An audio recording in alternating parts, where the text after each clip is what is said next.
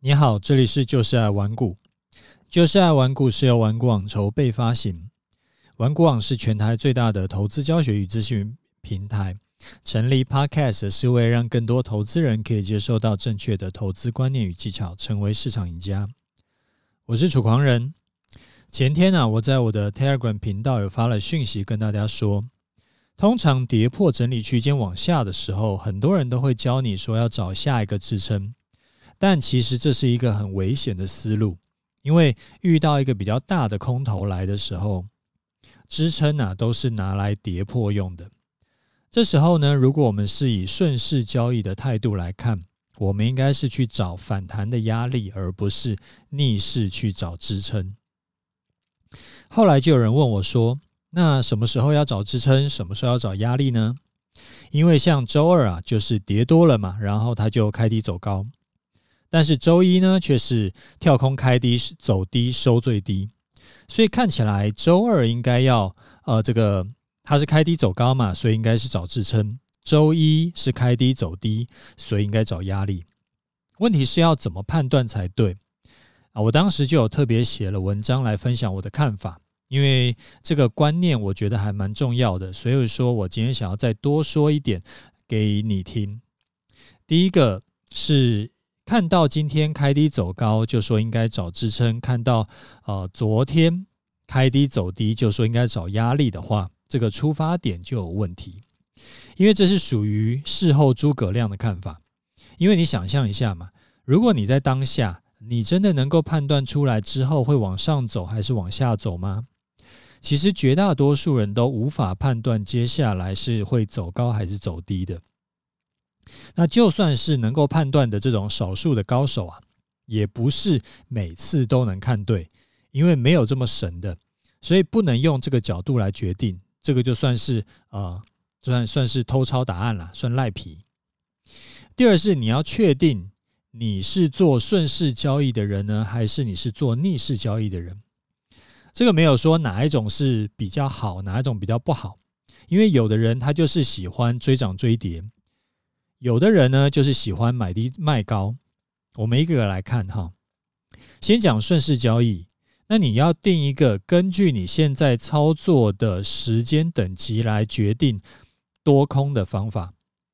举个例子，如果是日线偏多的情况，诶，它很可能同时五分 K 却是偏空的。这边我简单解释一下，给一些新手朋友听。你平常看的日呃这个技术分析啊。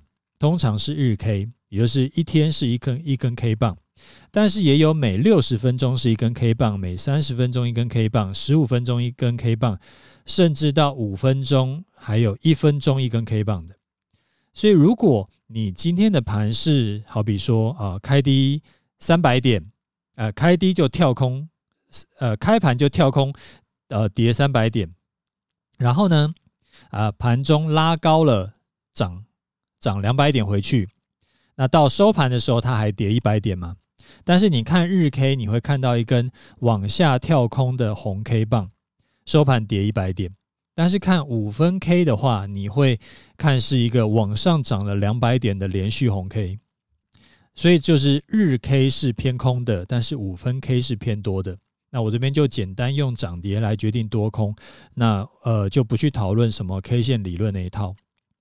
所以你是用呃这个日线等级的人呢，还是你是用做五分 K 等级的人？可能在同一时间的这个你的看法却是一个看空，一个看多，啊，完全相反。所以你必须要先确定你平时平常操作都是用什么的时间等级。你是用日 K 的，你就用日 K，你不能说一下子看日 K，一下子看五分 K。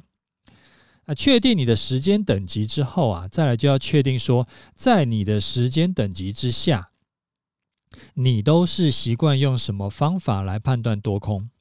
有些人是用季线，它当做一个多空分隔线嘛，季线以下就偏空，季线以上偏多。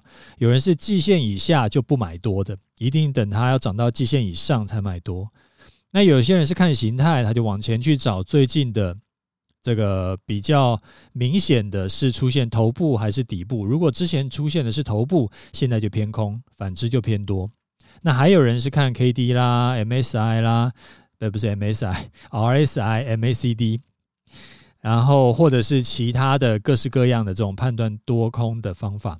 所以你要确定你看的方法，你习惯看的方法，现在是偏多还是偏空？当顺势交易的人确定了以现在的时间等级之后，然后再确定方向是偏空之后，那就应该要逢高找卖点或者是空点，而不是逢低找支撑。因为方向偏空嘛，你要顺势操作的话，就代表说你不是要卖就是要空。但是你逢低找支撑是找买点，这就算是逆势操作。那你又讲说你是顺势操作的人，所以说就跟你原本定的这个就矛盾了。你看，我们从一开始讲到现在哦，我都没有任何是事后诸葛亮的地方。无论是从判断时间等级，还是说判断多空的方向，到顺势交易还是逆势交易，都是你提前可以先定好的。所以你要记得一件事情，如果你没有提前先定好类似我上面讲的这种策略的话，你下一次再遇到这种情况，你一样会不知道该怎么做，因为下一次遇到的时候，K 棒的右侧是空白一片，没有答案让你偷看。这个就是你的，呃，刚刚定得出来的这种东西，就叫做你的策略。你要能够长期活在市场里面，而且你的绩效要够稳定的话。你就不能变来变去，你要有一套固定的交易策略，不然，呃，做投资啊就会很吃运气。这一次运气好，可能大赚，然后下一次运气不好，可能就赔光。问题是运气这种东西，它太虚无缥缈了，你连做错事要检讨，你都会不知道怎么检讨起。刚刚说的那套策略是否顺势交易的人？如果你是逆势交易的人呢，你就是应该逢低找买点，逢高找卖点，或者是空点。那有人可能会想要问我说，顺势交易比较好，还是逆势交易比较好？我的经验啊，是有的时候顺势交易，有的时候逆势交易。应该说，大多数的情况都是顺势交易，但是在少数情况呢，要逆势交易去做。以我自己做了呃这个两年。的示范单为例，你看啊，我几乎都是做顺势单，只有在发生极端状况的时候，我会改成逆势逢低买。一次是二零二零年的三月，一次是二零二一年的五月，这两次呢都是崩跌两三千点以上，然后呢我就逢低买进多单，后来都赚了大概一两千点、两三千点。但是除了这种暴跌盘呢、我几乎都是追涨追跌，例如说像二零二零年的十一月，那时候是突破历史新高点，然后我就是追涨买多，而不是看它突破了高点我去做空。所以我的经验是要做逆势单，逢低买会比较安全，逢高啊去猜头部、猜高点去去做空，真的是超级危险的。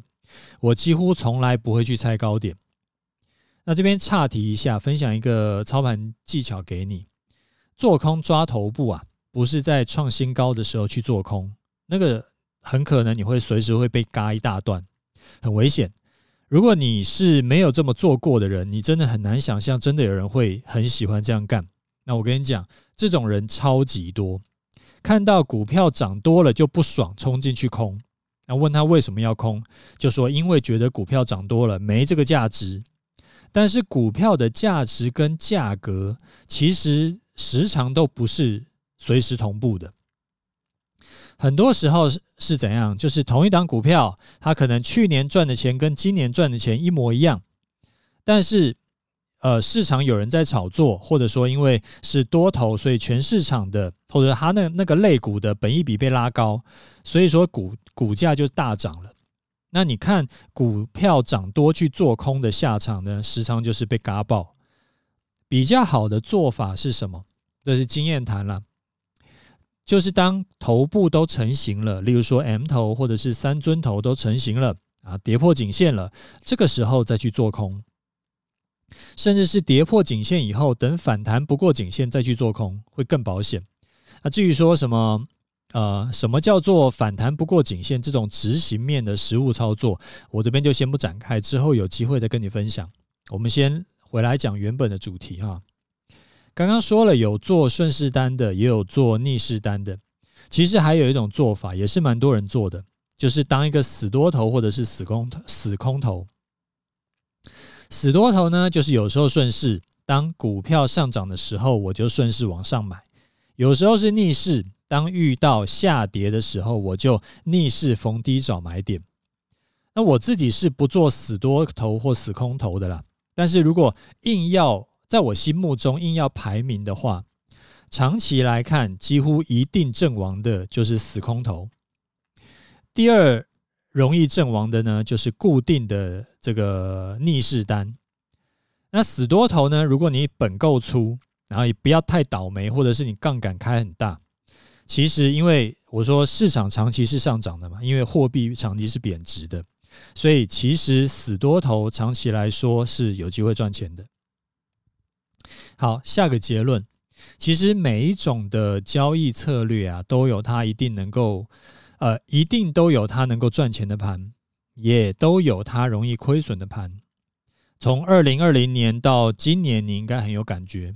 从二零二零年到二零二一年底啊，那时候其实就是一个死多头的天下，反正看到下跌就是闭眼买，买买买，买了就可以等着赚钱。但是到今年呢，这些死多头应该就被震撼教育了啊，被被重新教说怎么做人。原来股票跌下来是可以跌到完全不讲理的，台积电都可以跌掉两成多，那融资买的应该很很痛苦。那联发科呢，也是绩优生嘛，然后直接跌掉三分之一，更不用讲一些之前被炒高的一些股票。那做美股的更惨。买到中概股全死，那买到前几年一直被吹捧的，像那个 Netflix，它也可以说从七百块跌到一百多块。终于发现说，原来死多头是可以接股票接到这个惨到不会讲的。那死空头跟做逆势单的，当然就更不用讲了。前两年应该都死光了。那剩下我这一派算是综合型的，还活着。但是我也必须老实说，今年的这种盘跌的盘呐，是真的很难搞。为什么很难搞？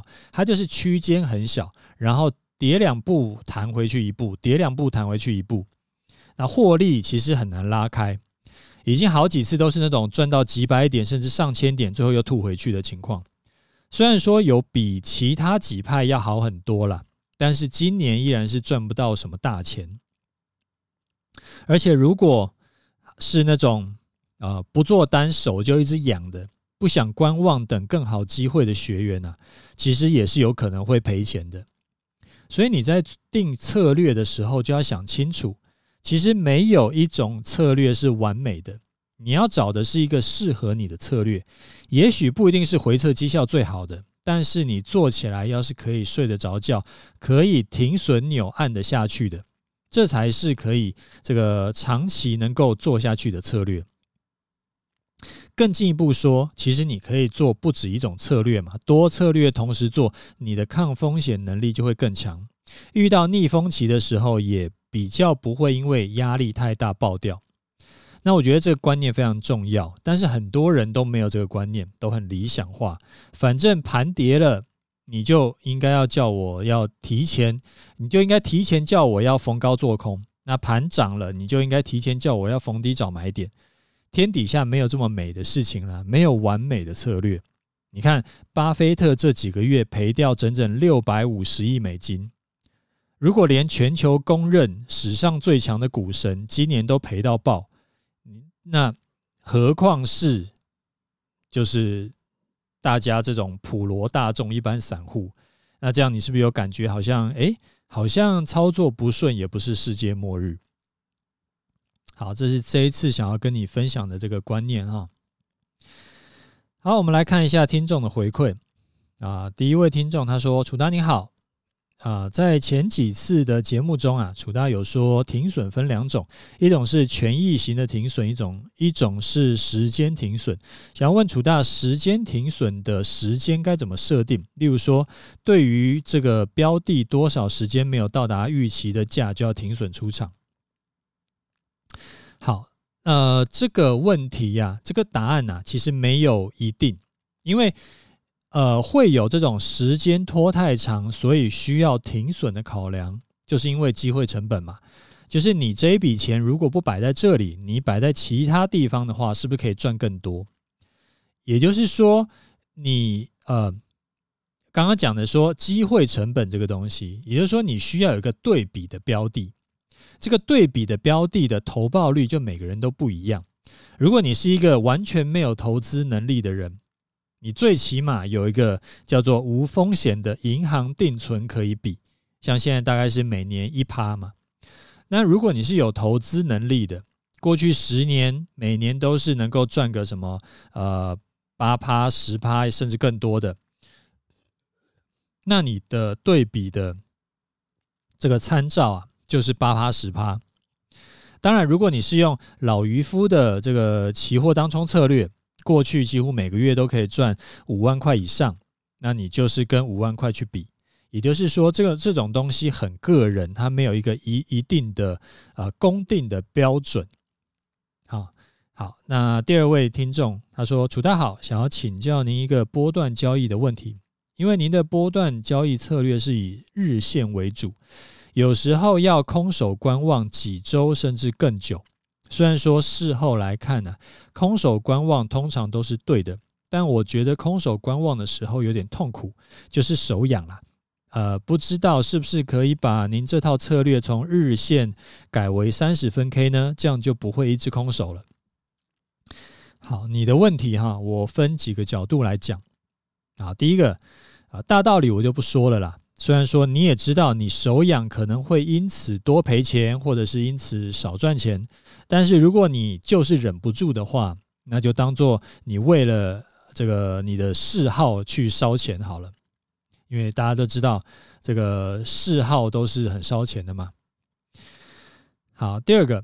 我的策略啊，是针对我自己的需求开发出来的，因为就是我没有我没有很想要一直盯着盘看啦，所以说我的这个策略就是我不用一直盯着看的方法，然后绩效也还过得去，所以呢，我用日线等级，就是我我不用盘中一直盯着嘛，我一天看一次就好，但是这个方法其实不是适合每个人的。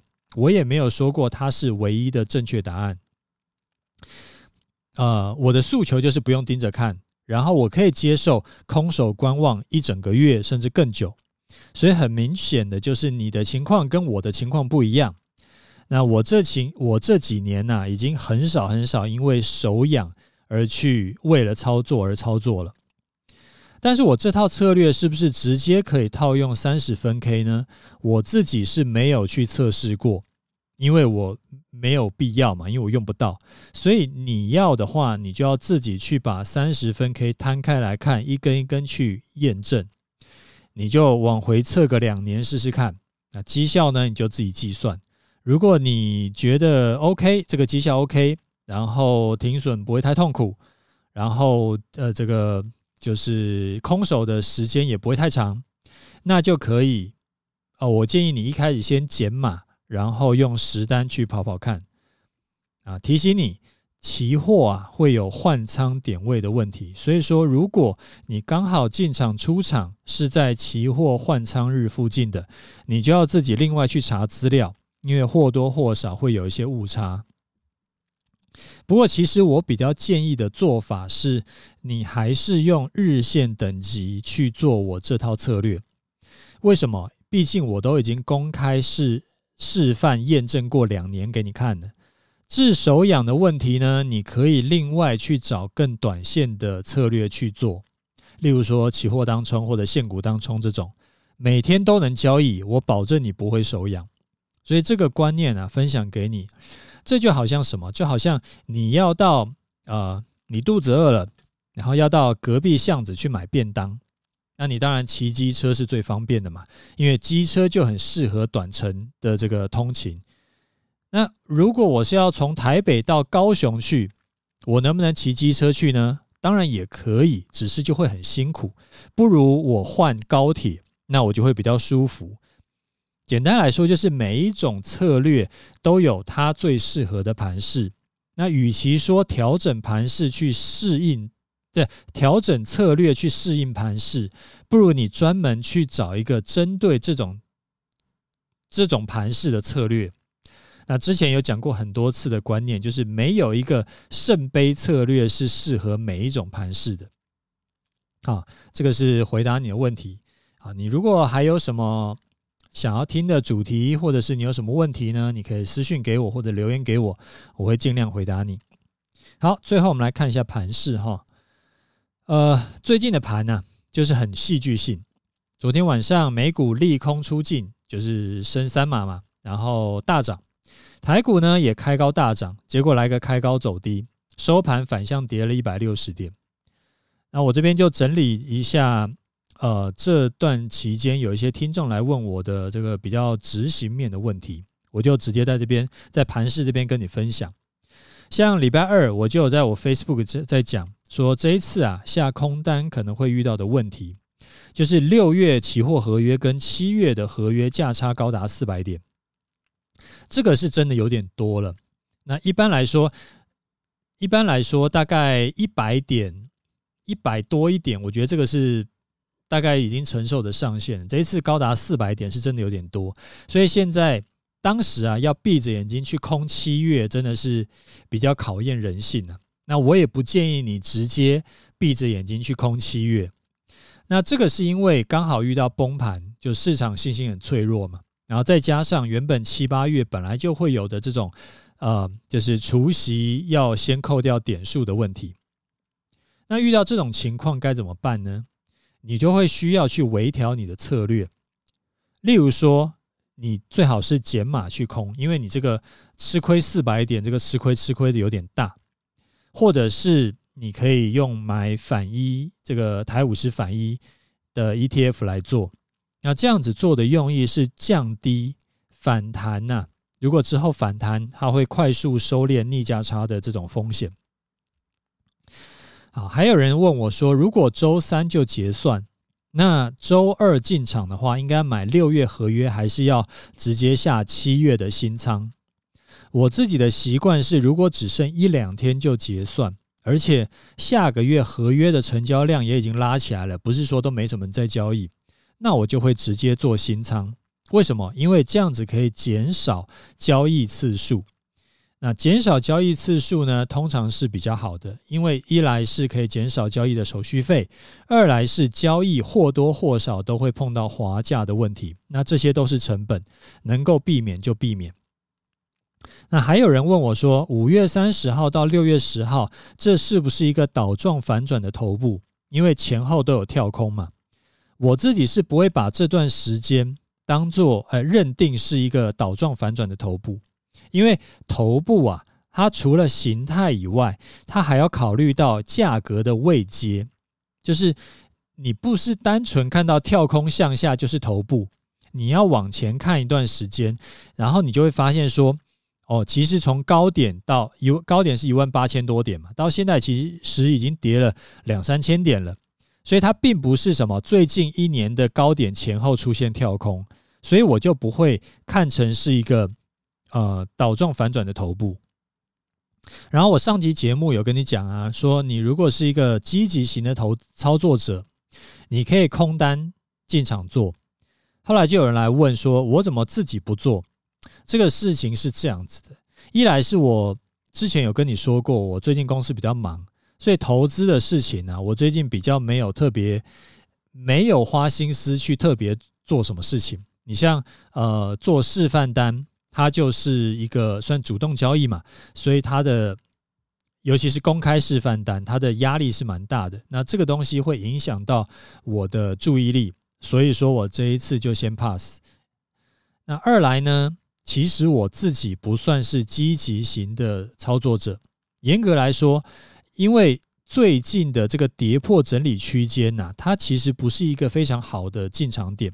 怎么说呢？因为这个整理区间的时间其实很短，它并没有累积足够多的这个套牢筹码，所以跌破以后的压力啊也就没有这么大。